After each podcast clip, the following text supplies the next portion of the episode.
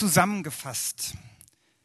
Wenn man Menschen in ganz vielen verschiedenen Kulturen und Religionen bitten würde, einmal zu überlegen, ob es einen Satz gibt, in dem man alle ethischen Gebote zusammenfassen könnte.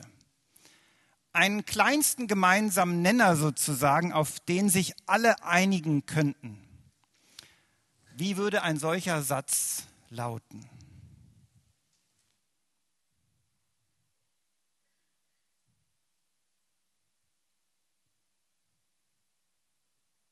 Liebe deinen Nächsten Das hätte man jetzt gedacht, wenn man den Text ge äh, gehört hat. Der Satz, auf den sich sehr viele einigen könnten, könnte so lauten, aber vielleicht auch wäre es so, dass die meisten Leute an die sogenannte goldene Regel denken würden. Die gibt es in verschiedenen Formen. Oft heißt sie so, was du nicht willst, dass man dir tu, das füg auch keinem anderen zu. Oder bei Jesus findet sich diese Regel auch, nur positiv gewendet. Alles, was ihr wollt, dass euch die Leute tun sollen, das tut ihnen auch. Das ist das gesamte Gesetz und die Propheten, sagt Jesus.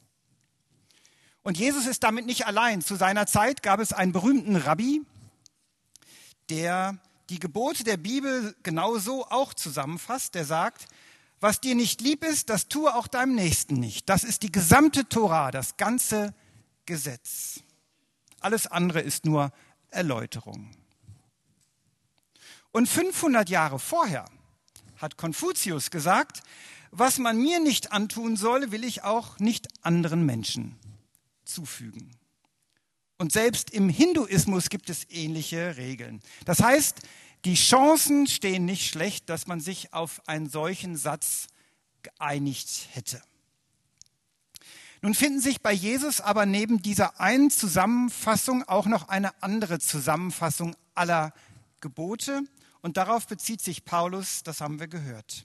Jesus sagt nämlich an anderer Stelle, du sollst Gott lieben von ganzem Herzen und deinen Nächsten wie dich selbst. Darin ist das ganze Gesetz zusammengefasst. Klingt ein bisschen anders als die goldene Regel. Und doch ist es für die Bibel kein Widerspruch, dass Jesus zwei verschiedene Zusammenfassungen gibt. Beides geht doch in eine sehr ähnliche Richtung. Die Liebe zu Gott und zum Nächsten. Für die Christen der ersten Generationen war die Liebe der Inbegriff der Ethik. Darum geht es. Paulus konzentriert sich hier auf die Liebe zum Nächsten, die Liebe zu Gott lässt er an dieser Stelle weg, weil es für ihn keine ethische Forderung ist, sondern das ist etwas anderes, das liegt auf einer anderen Ebene, das ist Glaube, das ist Vertrauen, das ist etwas ganz anderes. Die Liebe zum Nächsten ist die Erfüllung aller ethischen Forderungen. Alles, was man sonst sagen will, kann man in diesem ein Wort zusammenfassen. Wenn ich liebe, brauche ich eigentlich keine anderen Gebote mehr. Der Kirchenvater Augustin sagt, liebe und dann tu, was du willst. Denn wenn du liebst, wird das Richtige daraus fließen. Wir werden ja ständig mit Forderungen konfrontiert, was wir tun sollen. Und im Advent kommen noch so einige zusätzliche Forderungen, die auf uns einprasseln. Du sollst, du sollst mindestens fünf verschiedene Sorten Plätzchen backen.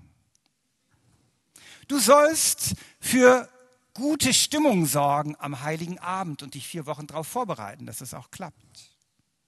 Du sollst in diesem Jahr endlich mal kreative Geschenke besorgen für deinen Partner. Du sollst, du sollst. Und das sind Forderungen, die kommen ja nur hinzu zu den Forderungen, die wir das ganze Jahr über hören oder vielleicht nicht hören und doch ganz tief in uns spüren. Du sollst Erfolg haben. Du sollst gut aussehen. Du sollst dir nichts gefallen lassen. Du sollst etwas darstellen.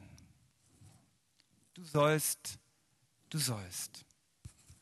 Stellen Sie sich mal vor, dass in den nächsten vier Wochen alle anderen Forderungen egal wären.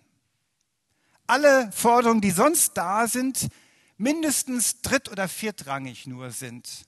Und alles, worauf es ankommt, wäre diese eine. Du sollst deinen Nächsten lieben wie dich selbst.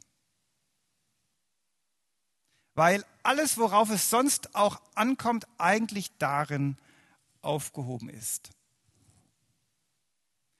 Bevor Sie jetzt nicken und sagen, ja, ist eine super Idee, vielleicht doch ein bisschen genauer hinschauen, was bedeutet das denn eigentlich? Ein zweiter Schritt, den anderen sehen. Es ist schon ein paar Jahre her, aber vielleicht erinnern sich manche, da hat Bischof Curry in England bei einer Trauung, bei der Trauung von Harry und Meghan, eine Predigt gehalten über die Liebe. Und das ist eine Predigt gewesen, die sehr für viel ähm, Furore gemacht hat, weil er von der Liebe gesprochen hat als einer Kraft, die diese Welt aus den Angeln heben kann. Er hat gesagt, es ist eben nicht nur die Liebe zwischen Partnern, nicht nur Schmetterlinge im Bauch, sondern Liebe kann heilen, sie kann trösten, sie kann aufrichten, sie kann in Ordnung bringen, sie kann versöhnen. Liebe kann die Welt aus den Angeln heben und dein und mein Leben zudem. Und das Wort, das Paulus hier verwendet für Liebe, Agape, das ist das Wort, was zum Inbegriff der Christen wurde und für das, was sie sagten, so wollen wir und sollen wir leben. Und das ist kein schönes Gefühl für die Adventsabende, wenn man Kerzen angezündet hat, sondern das ist ein Verhalten, das man durchzieht, auch wenn man sich nicht danach fühlt und wenn die Kerzen aus sind.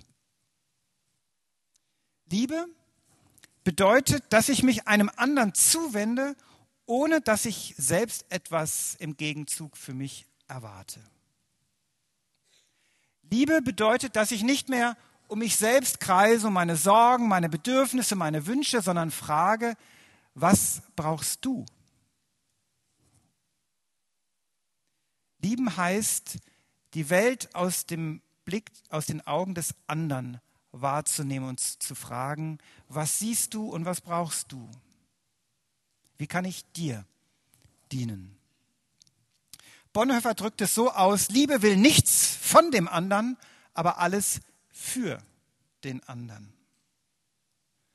Liebe erwartet und erhofft nichts im Tausch, irgendwas für sich selbst daraus zu bekommen, sondern ist eine Zuwendung zum anderen, die selbstlos ist.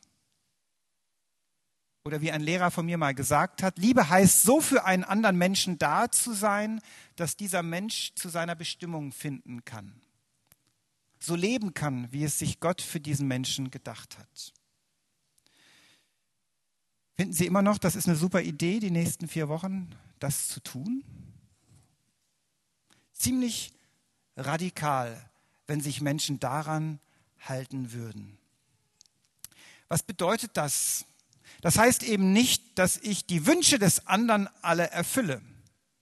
Meine Kinder würden sich freuen, wenn das Liebe ist sondern es geht daran, sich in den anderen hineinzuversetzen und zu fragen, was brauchst du jetzt?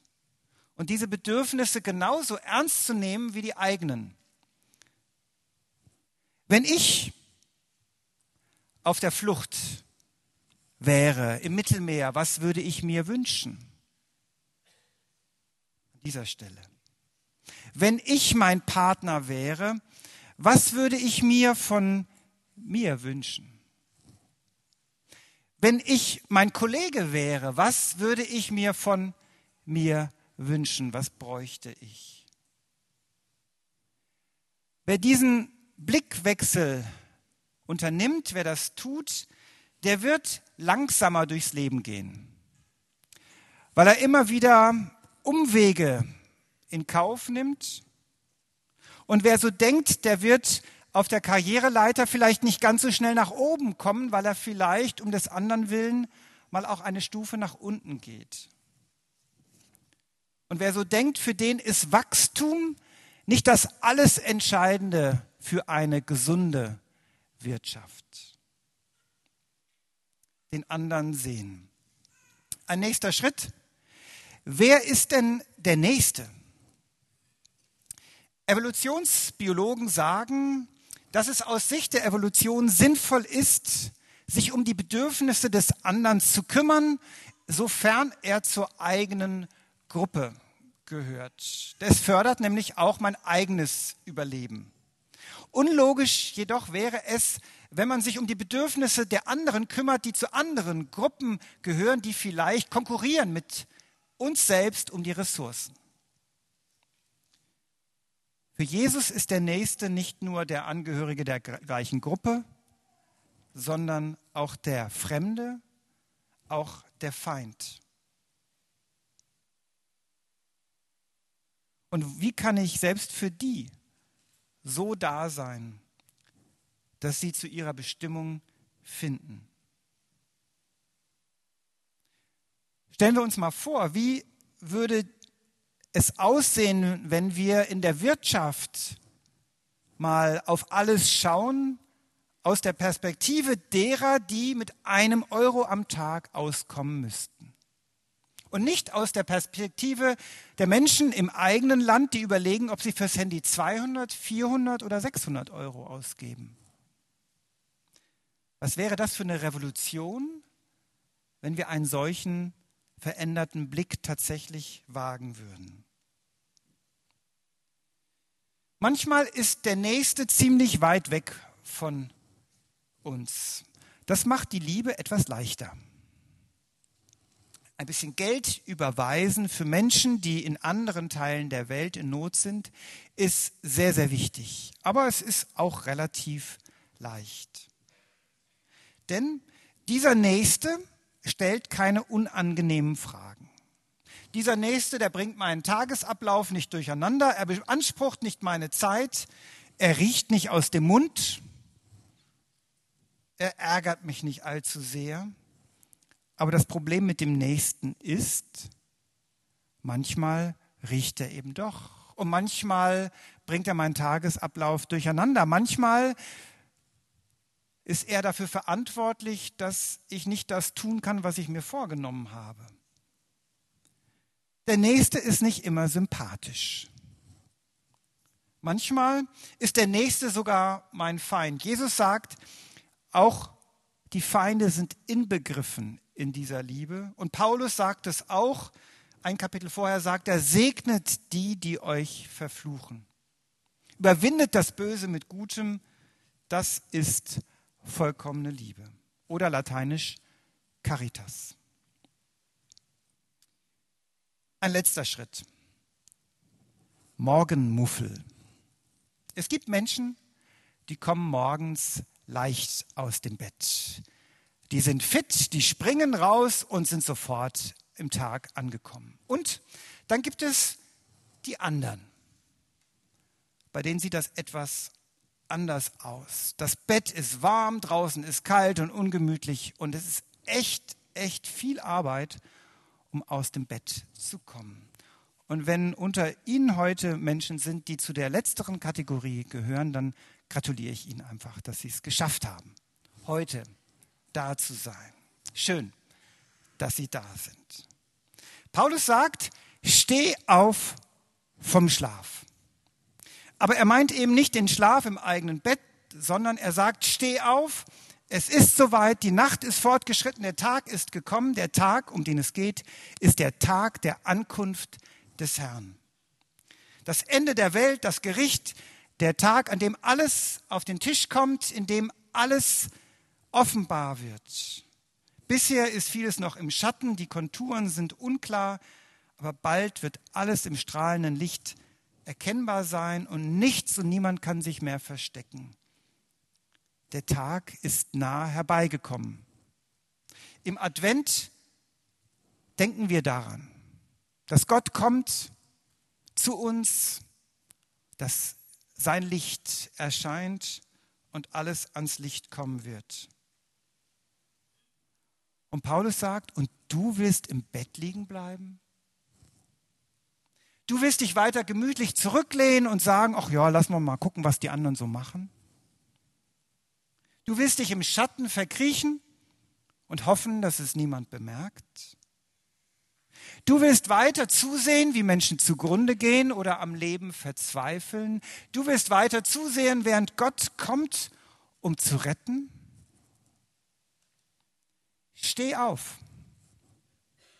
Bleib nicht liegen, auch wenn es bequem ist, auch wenn es gemütlich ist, gerade im Advent. Für Paulus geht es um alles. Es geht um Leben und Tod, es geht um Licht und Finsternis. Er sagt, leg ab, was nach Tod riecht und ergreift die Waffen des Lichts, damit ihr in Liebe leben könnt. Und diese Formulierung, steh auf von den Toten, wahrscheinlich kommt das aus der Taufliturgie. Steh auf, die ihr getauft seid, die ihr auf Christus getauft seid und lebt anders im Licht in der Liebe. Dass Paulus Liebe und Waffen miteinander verbindet, das wundert uns. Natürlich sind es keine echten Waffen, aber Paulus weiß, dass das mit der Liebe nicht von selbst so läuft, dass sie sich von selbst irgendwie einstellt, von selbst, sondern Liebe ist manchmal ganz schön hart, kostet manchmal ganz schön viel. Energie, Schweiß und manchmal auch Blut. Weil es ein Kampf ist, der Widerstände kennt, der mit Widerständen rechnen muss und weit größere Widerstände als nur unsere Bequemlichkeit, unsere Trägheit, unsere Müdigkeit. Advent ist im Kirchenjahr nicht nur die erste Zeit im Kirchenjahr, sondern es ist auch eine Zeit der Umkehr. Deswegen ist es auch die Farbe lila, genau wie in der Fastenzeit. Eine Zeit der Umkehr. Was, wenn wir in den nächsten vier Wochen tatsächlich einmal überlegen, was, wenn ich es leben würde, die Liebe zum Nächsten als die Erfüllung aller Forderungen? Das wäre